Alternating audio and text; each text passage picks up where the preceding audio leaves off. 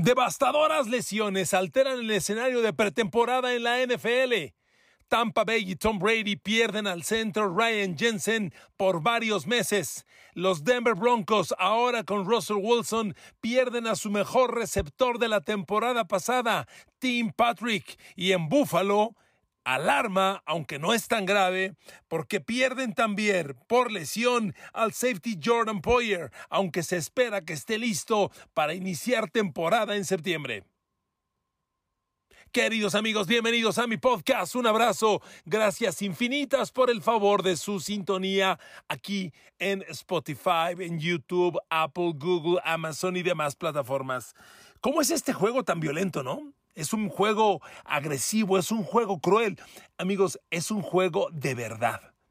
Y cuando los entrenamientos de pretemporada abren, yo les hice un podcast diciendo, abre la pretemporada aguas. La pretemporada en la NFL es una carnicería. Y así se los digo. A ver, hay 90 jugadores partiéndose la madre para ganar un puesto y trabajar de ello. 90 jugadores y van a cortar de esos 90 casi a 40. 40 de ellos. ¿Cómo cree que se pegan? Las sesiones de tacleo son mortales. Son mortales. Las ruedas que se hacen para ver uno contra uno les ponen conos para delimitar un área tú contra mí de frente, órale, a darse de topes, que no salgan de estos cones, a ver quién pasa. Y se dan a muerte. Y cuando hay sesiones de tacleo o de bloqueo a máxima, pues es una jugada formal, como en un partido. Claro, con jugadores del mismo equipo, ofensiva atacando a defensiva, defensiva atacando a ofensiva. Y la alerta de una lesión, pues es la misma que en un juego. Y entonces es sumamente doloroso cuando entrenando el mismo equipo, un jugador se lastima. Ya en días pasados platicamos con detalle la baja de Ryan Jensen, el centro de Tom Brady y los Pats. Esa es una baja terrible, amigos. El centro es un hombre de toda la confianza de un coreback. Y en el caso específico de este ejemplo, Brady generó una empatía, una comunicación, una confianza con Jensen desde el principio. Hombre, ya le di los números, no estoy, no, estoy seguro, se los doy otra vez. Ryan Jensen la temporada pasada fue una roca sólida para Tampa Bay y para Tom Brady. Estuvo, fíjese nada más que ahora te lo voy a dar, en 886 jugadas de bloqueo de pase, 886. Tuvo un trabajo impecable, permitió cuatro presiones, cinco golpes, perdón, corrijo, cuatro capturas, cinco golpes y 18 apresuramientos a Tom Brady para 27 presiones totales en toda la temporada en toda. Fueron 886 jugadas de pase. Entre todos los dineros ofensivos de Tampa Bay, solo Alex Capa estuvo en más jugadas, que fueron 10 más, 896. Ali Marpet, 812. Donovan Smith, 884. Thurston Wirth, 801. Es la línea ofensiva. Y lo pierdes, pues no está fácil. O sea, reemplazarlo no es sencillo de inicio. Tampa Bay está dejando la competencia en Robert Hainsey, un jovencito de segundo año de Notre Dame que, ayer, que el año pasado jugó muy poco, solo entró en cuatro partidos y terminó jugando en diez jugadas de participando en diez jugadas de pase, lo cual no es referencia. Pero perder a Jensen puede ser sumamente doloroso. Escuche lo que le voy a decir. Yo creo que Tampa Bay va a acabar contratando un centro de otro lado o un jugador que es Gary que se puede adaptar a centro. Porque esto no es tan fácil de reemplazar, ¿eh? Acuérdese lo que le digo. Porque el escenario es que Jensen queda fuera, obviamente, todo agosto, todo septiembre, todo octubre y a lo mejor por noviembre regresa. Y eso está muy cañón, amigos. Pero, amigos, no solo Tampa Bay y Tom Brady se han visto afectados. Una lesión de peores consecuencias es la que recibió Tim Patrick, el receptor de, los Denver Broncos y ahora de Russell Wilson. A ver amigos, Tim Patrick se rompió el ligamento cruzado anterior de la rodilla, entrenando. Sí, está fuera todo el año. ¿Qué tan grave es perder a Tim Patrick para Denver? Ah, bueno, pues mire, aquí se lo digo. Bien fácil. Tim Patrick jugó la temporada pasada. De los 17 partidos, jugó 16. O sea, es un, un titular muy confiable. Fue el líder receptor del equipo en pases atrapados con 53. Eh, mentira, Cortland Sutton tuvo 58, capturó 5 más. Cortland Sutton 58, Tim Patrick 53. En yardaje, Cortland Sutton 776 yardas, Tim Patrick 734, pero mejor promedio por recepción de Tim Patrick con 13.8 y 5 touchdowns. Tim Patrick fue el líder receptor de touchdowns para Denver la temporada pasada. Con sus mediocres corebacks, con Teddy Bridgewater, con Drew Locke, cinco recepciones de touchdown Tim Patrick. Fuera para todo el año. Futa, es dolorosísimo tremendamente doloroso. Déjeme darle otro dato para que entienda la dimensión de la baja que significa para Denver que Tim Patrick vaya a quedar fuera. Yardas después de la recepción. Habiendo capturado cinco pases menos que Cortland Sutton, Tim Patrick generó 206 yardas después de la recepción y Sutton solo 145. Jerry Judy 183. Fue el mejor Tim Patrick, con el balón en sus manos, corriendo muy bien y obviamente fue el líder productor de primeros y 10 con 39. Entonces, para Denver, amigos, perder a Cortland Sutton, a Tim Patrick, es de veras una baja bien dolorosa. Ahora, para, para mi modo de ver, estoy, estoy revisando el depth chart de los Denver Broncos y quien, a quien se le abre la oportunidad, con toda la crueldad que suene, pero en la NFL eso ocurre. La lesión de uno es la oportunidad de otro. Y con toda la crueldad que esto significa la baja de Tim Patrick, bueno, pues eso genera una oportunidad para KJ Hamler, que el año pasado estuvo lesionado. KJ Hamler, un jugador de Penn State, tercera de draft hace tres años, lo recuerdo muy bien, chaparrito, pero es una maldita flecha. KJ Hamler. El año pasado en los Denver Broncos, a pesar de que estuvo poco, Tim KJ Hamler solo jugó tres partidos, capturó cinco pases, se lastimó, pero el año pasado en esos tres partidos tuvo el promedio por recepción más alto, ya traía 15 yardas por recepción. Y es un jugador que con el balón en sus manos hace mucho daño, genera mucho yardaje después de la recepción. Claro, no es parámetro, pero bueno, con, con solo cinco, eh, cinco, le dije, no, tres partidos jugados, pues no es referencia. Pero es un jugador que hace mucho daño. A él celebra la oportunidad en Denver, al lesionarse Tim Patrick. Ahora Denver espera tener a Cortland Sutton, a Jerry Judy y a KJ Hamler. No puede perder uno más ya la rotación de los suplentes queda muy flaca. Hay por ahí un Kendall Hilton, un Montreal Washington y un Tyree Cleveland que no traen grandes referencias por el momento. Pero, pero amigos, Denver necesita reemplazar eficientemente a Tim Patrick. Russell Wilson contaba con él. Y, si bien las estrellas glamorosas de Denver, de los receptores de Denver, son Jerry Judy y Cortland Sutton, el más productivo era Tim Patrick porque llegó como agente libre. Sutton fue segunda de draft, eh, Jerry Judy primera de draft, estelarísimo de Alabama. Entonces ahí que entendemos que puede haber la producción. Urge reemplazar eficientemente a Tim Patrick y no está fácil para Denver. Fuera todo el año. Si en Tampa Bay Ryan Jensen regresa en dos o tres meses, en Denver Tim Patrick fuera todo el año. No está fácil. Y donde le tengo otra noticia que no es fácil es en los Buffalo Bills. Jordan Poyer tiene hiperextensión de codo en un entrenamiento. Miren, una hiperextensión es cuando el, usted estire su brazo de favor, lo estira, lo estira, digamos que de adentro hacia afuera, es cuando el brazo se mueve demasiado hacia afuera. Esa es una hiperextensión de codo. Afortunadamente no es tan grave. Se espera que arranque la temporada, pero ojo, ojo, Búfalo simplemente no se puede dar el lujo de perder a Jordan Poyer. O sea, la pareja de Jordan Poyer y Micah Hyde, si no son la mejor pareja de safeties en la NFL, es una de ellas. Y mire, le estaba yo hablando de Denver, claro, de los receptores. Denver tiene en Kareem Jackson y Justin Simmons a otra de las grandes parejas de la NFL. Tal vez entre Simmons de los, de los Denver Broncos entre, entre esta pareja de Kareem Jackson y Justin Simmons o Micah Hyde y Jordan Poyer está la mejor pareja de safeties en la liga los de Denver o los de Buffalo. Y entonces no puede Buffalo darse el lujo de perder más tiempo a Jordan Poyer. En teoría, la hiperextensión no pasó a mayores, lo van a descansar. Yo le aseguro que no jueguen todo la pretemporada a Jordan Poyer y me parece además que es la decisión correcta. Pero amigos, cuando usted revisa a Jordan Poyer, es un fantástico safety. A ver, jugó todos los partidos de la temporada pasada. Eh, faltó, perdón, faltó uno. De los 19, sumando playoffs, jugó 18. Pero fíjese nada más qué números brillantes tiene Jordan Poyer. Los corebacks rivales lo atacaron 28 pases. ¿Sabe cuántos le completaron? 13. Es un safety que permite menos del 50% de pases completos. Fantástica estadística. No, no es buena, es fantástica. Así se lo digo, fantástica Jordan Poyer. Porque a Micah Hyde lo atacaron 28 y le completaron 20. Mientras a Jordan Poyer le completan el 46.4% de pases, a Micah Hyde el 71%.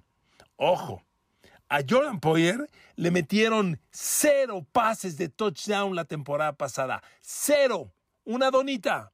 Cero. A Micah Hyde le metieron cuatro. Amigos, es una pareja fantástica.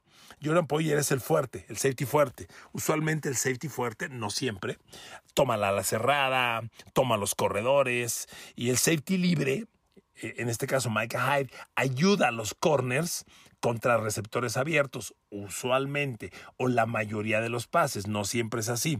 Eh, entonces, a Jordan Poyer le, toca la asignación de los cerrados, imagínese. O sea, juegas contra Miami, Miami vas con Mike Gesicki. Juegas contra los Jets, vas contra CJ Usoma. Juegas contra los Pats, vas contra Hunter Henry, que son los, los, tres safeties, perdón, los tres alas cerradas que la división de los Bills le tocaría cubrir a, a Jordan Poyer. Es una asignación bien delicada, bien importante. Buffalo no puede perder por más tiempo a Jordan Poyer. Afortunadamente para los Bills, para Bills Mafia, Jordan Poyer no es de gravedad y se dice que va a estar listo para iniciar la temporada regular en septiembre, cuando los Buffalo Bills tengan ese enorme reto de visitar a Los Ángeles Rams en la apertura de temporada y, va a ser todo, todo un deleite. A ver amigos, ahora, ese es un tema. Otro, vámonos a otros temas. Dallas Cowboys. Hablando de lesión, continuando con el tema de lesionados, como usted sabe, en Dallas, pues Michael Gallup no abre temporada, es casi un hecho no lo ha dicho Dallas, yo se lo aseguro. A ver, yo las, le garantizo que Michael Gallup no juega los primeros dos partidos de Dallas cuando tienen que recibir a Tampa Bay y a los Bengals. No lo sé, pero tal vez cuando enfrente a los New York Giants en su tercer partido, a lo mejor a lo mejor, no lo sé, no sé qué tan probable sea, pero ya estamos hablando del 26 de septiembre. En mi apreciación, Michael Gallup no juega los tres partidos de septiembre, ni Tampa, Cincinnati y Giants. Mi apreciación. Dallas ni siquiera ha dicho que no arranca temporada. Lo único que aceptaron los Cowboys es sí está muy difícil que esté listo para la apertura. Está muy difícil. No va a jugar. No le hagan al Canelas. No va a jugar el inicio de temporada. Michael Gallup. Y James Washington ya se lesionó y está fuera, para mí, todo el año. Entonces Dallas trae broncas con los receptores, graves. Y bueno, Jerry Jones dijo, no, ¿para qué contratar a otro? Hay que darle oportunidad a los jóvenes. Bueno, pues algo sabe Jerry Jones. Le traigo reporte de los novatos, de los jovencitos. A ver, en Dallas, Cabonte Torpin está haciendo bien las cosas. Es un agente libre que firmó Dallas de Texas Christian le están dando la oportunidad. Es de esos jugadores chiquitos, chiquitos, chiquitos, que mide como unos 72, 73. Pero lo que reportan las prácticas de los Cowboys es que Cabonte Torpin siempre está desmarcado y con el balón en sus manos es un deleite. No lo pueden derribar, es elusivo como demonios. Entonces, bien, palomita para Cabonte Turpin. Otro novato, agente libre que hay que seguir, Brandon Smith. Parece que hizo jugadas importantes. Es otro agente libre que Dallas le está dando la oportunidad de la Universidad de Iowa. En los reportes se dice, tuvo varias recepciones, hizo jugadas interesantes. Bueno, y, y, hablando de agentes libres, un tercer agente libre que está haciendo bien las cosas es Dennis Houston. Se le vio con una, se le ve con una química muy inmediata con Dak Prescott y se ve a Dak Prescott insistentemente buscándolo. Así que quédese con esos tres nombres de tres agentes libres. ¿Qué es un agente libre? Un cuate que llegó de la calle a tocar la puerta. ¿Me dan chance? le hace evaluaciones el equipo, le dice, órale, y pues, Dallas no puede, Dallas y todos los equipos no pueden tener más de 90. Entre los 90 le dieron chance y Cavante Turpin, Dennis Houston y Brandon Smith están haciendo bien las cosas. Ahora, el novato Jalen Tolbert. Se reporta que en la práctica de ayer, Jalen Tolbert, la diferencia, perdón, aquí me detengo, la diferencia de Jalen Tolbert con Cabonte Turpin, Brandon Smith y Dennis Houston es que los tres mencionados son agentes libres, llegaron de la calle tocando la puerta. Y Jalen Tolbert fue tercera de draft de los Cowboys. Viene de Saur, Alabama, es un cuate de un metro ochenta y ocho, interesante, se habló muy bien de él desde el Senior Bowl. Entonces, en la práctica capturó un bombazo de Dak Prescott, jugada siguiente Dalton Schultz capturó un pase de touchdown, estaban jugando ofensiva de dos minutos y, y según esto, pues el touchdown de Dalton Schultz cayó a dos segundos del final. Entonces, ese es el reporte de los receptores novatos de Dallas.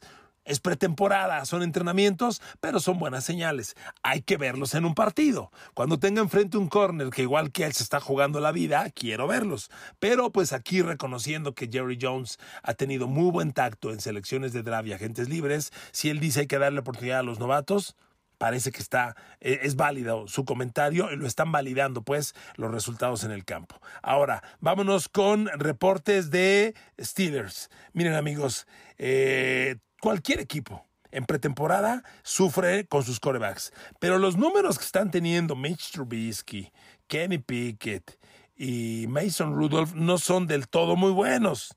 A ver, reporte de la práctica de Antier, cuando estaban 7 contra 7, lo que le llaman skeleton, yo le decía, eh, en México hay quien le dice esqueletos, son ofensiva de pase. O sea, sin línea ofensiva, solo el centro, entregándole la bola al coreback, es centro coreback, receptores abiertos, ala cerrada y corredor saliendo por pase el corredor contra los cuatro backs defensivos y linebackers, todos defendiendo pase. Eso es Skeleton. Y en Skeleton, pues la defensa de Pittsburgh hizo ver muy mal a los Steelers, ¿eh? muy mal. Intercepciones, Kenny Pickett forzado, hubo un pase de touchdown de Kenny Pickett en otro momento, pero, pero por ahora a Mitch Trubisky le interceptó un pase al flat TJ Watt que lo convirtió en touchdown. Amigos, eh, la defensa de Pittsburgh está dando buenos números. La ofensiva aérea de Steelers está sufriendo. Steelers trae lesionado, ha tocado a Chase Claypool, lo están descansando para que no corra riesgos. Pero algo que yo le dije al arranque de la pretemporada, veo muy difícil que Pittsburgh, con todas las broncas que trae en su línea ofensiva, que prevalecen, no como el año pasado, pero prevalecen problemas, con el cambio de coreback, pretenda estar en óptimas condiciones para arrancar temporada. O sea, está muy difícil. Honestamente, Mitch Trubisky ha tenido pases cortos, pases que vuelan a los receptores, la intercepción de TJ Watt que fue de vuelta a touchdown. Pique tuvo ya su momento brillante con un par de pases de touchdown, pero en el balance general, la defensiva de Pittsburgh está haciendo ver muy mal a la ofensiva. El impacto del linebacker interior, Miles Jack, que firmaron a gente libre de Jacksonville, es fantástico. Espere usted, como siempre ocurre, que cuando los Pittsburgh Steelers alineen su defensiva, vea usted un cuarteto de linebackers, puta, que digo, bueno, espectacular. Miles Jack está impactando, está combinándose muy bien con Robert Spillane. Los, los cuatro linebackers de Pittsburgh hoy son TJ Watt y Alex Highsmith exteriores, Devin Bush y Miles Jack de interiores. Mike Jack como interior era considerado, si no el más rápido, uno de los más rápidos en toda la NFL. Y defendiendo pases era un deleite. Pittsburgh hizo una grandísima adquisición con Miles Jack. Este cuarteto solo urge que Devin Bush retome su nivel. No ha crecido al nivel esperado. Si Bush empieza a jugar como se cree, Pittsburgh como la historia lo dice, va a tener, si no el mejor cuarteto de linebackers en la liga, uno de los mejores. Así las cosas. Amigos, así el reporte de los campamentos de pretemporada al momento en la NFL. Termino con un comentario breve sobre Tom Brady, que hoy cumplió 45 años de edad. Amigos, yo le he dicho hasta el cansancio, Tom Brady es el mejor coreback en la historia de la NFL y el mejor jugador de fútbol americano en la historia de la NFL. Y todos esos rollos de los haters de que no, y que hace trampa y que desinfla balones, se me hace charlatanería, crítica barata. Este, yo soy un periodista y tengo que hablarles a ustedes con base en argumentos. Si tuviéramos un documento que confirmara que Tom Brady hizo trampa, yo les diría, aquí está documentado que la hizo en la investigación que se le hizo en aquel escándalo, la conclusión de la investigación privada de un despacho privado fue que no había argumentos para acusarlo, pero tampoco lo, lo, lo dejaban libre de cargos. Entonces, ni sí ni no, pues ni sí ni no, entonces no. Así es Brady. Es un jugador que permanentemente se le acosa, se le cuestiona, cuando lo que ha hecho es una grandeza brutal. He tenido el privilegio de ver la NFL desde que Roger Staubach y Terry Bradshaw compartían el liderazgo de la misma. Después llegaron grandes quarterbacks, vino un tal Joe Montana y ganó cuatro Super Bowls y fue un monstruo. Llegó Peyton Manning y nos maravilló a todos, pero llegó Tom Brady y dominó la liga dos décadas y media, porque ahí sigue. Y es increíble que a los 45 años de edad compita con chavos de 20, 21, 22 y les gane. Yo he visto pasar los años, por supuesto no soy atleta, pero cuando uno ve pasar los años, lo primero que dices, es, ves un chavo de 20 y dices, no, pásale, que le, que le vaya bien. No, no, ¿quién se va a competir con un chavo con la juventud, con plenitud total, con toda la fuerza, con toda la energía? Pues Brady a los 45 les compite y les gana. Es admirable, es admirable. Yo me dejaría de payasadas de criticarlo y reconocer ya que es el mejor coreback en la historia de la NFL. Y no hay discusión alguna. Gracias infinitas por escucharme en otro podcast. Que Dios los bendiga. Hasta mañana.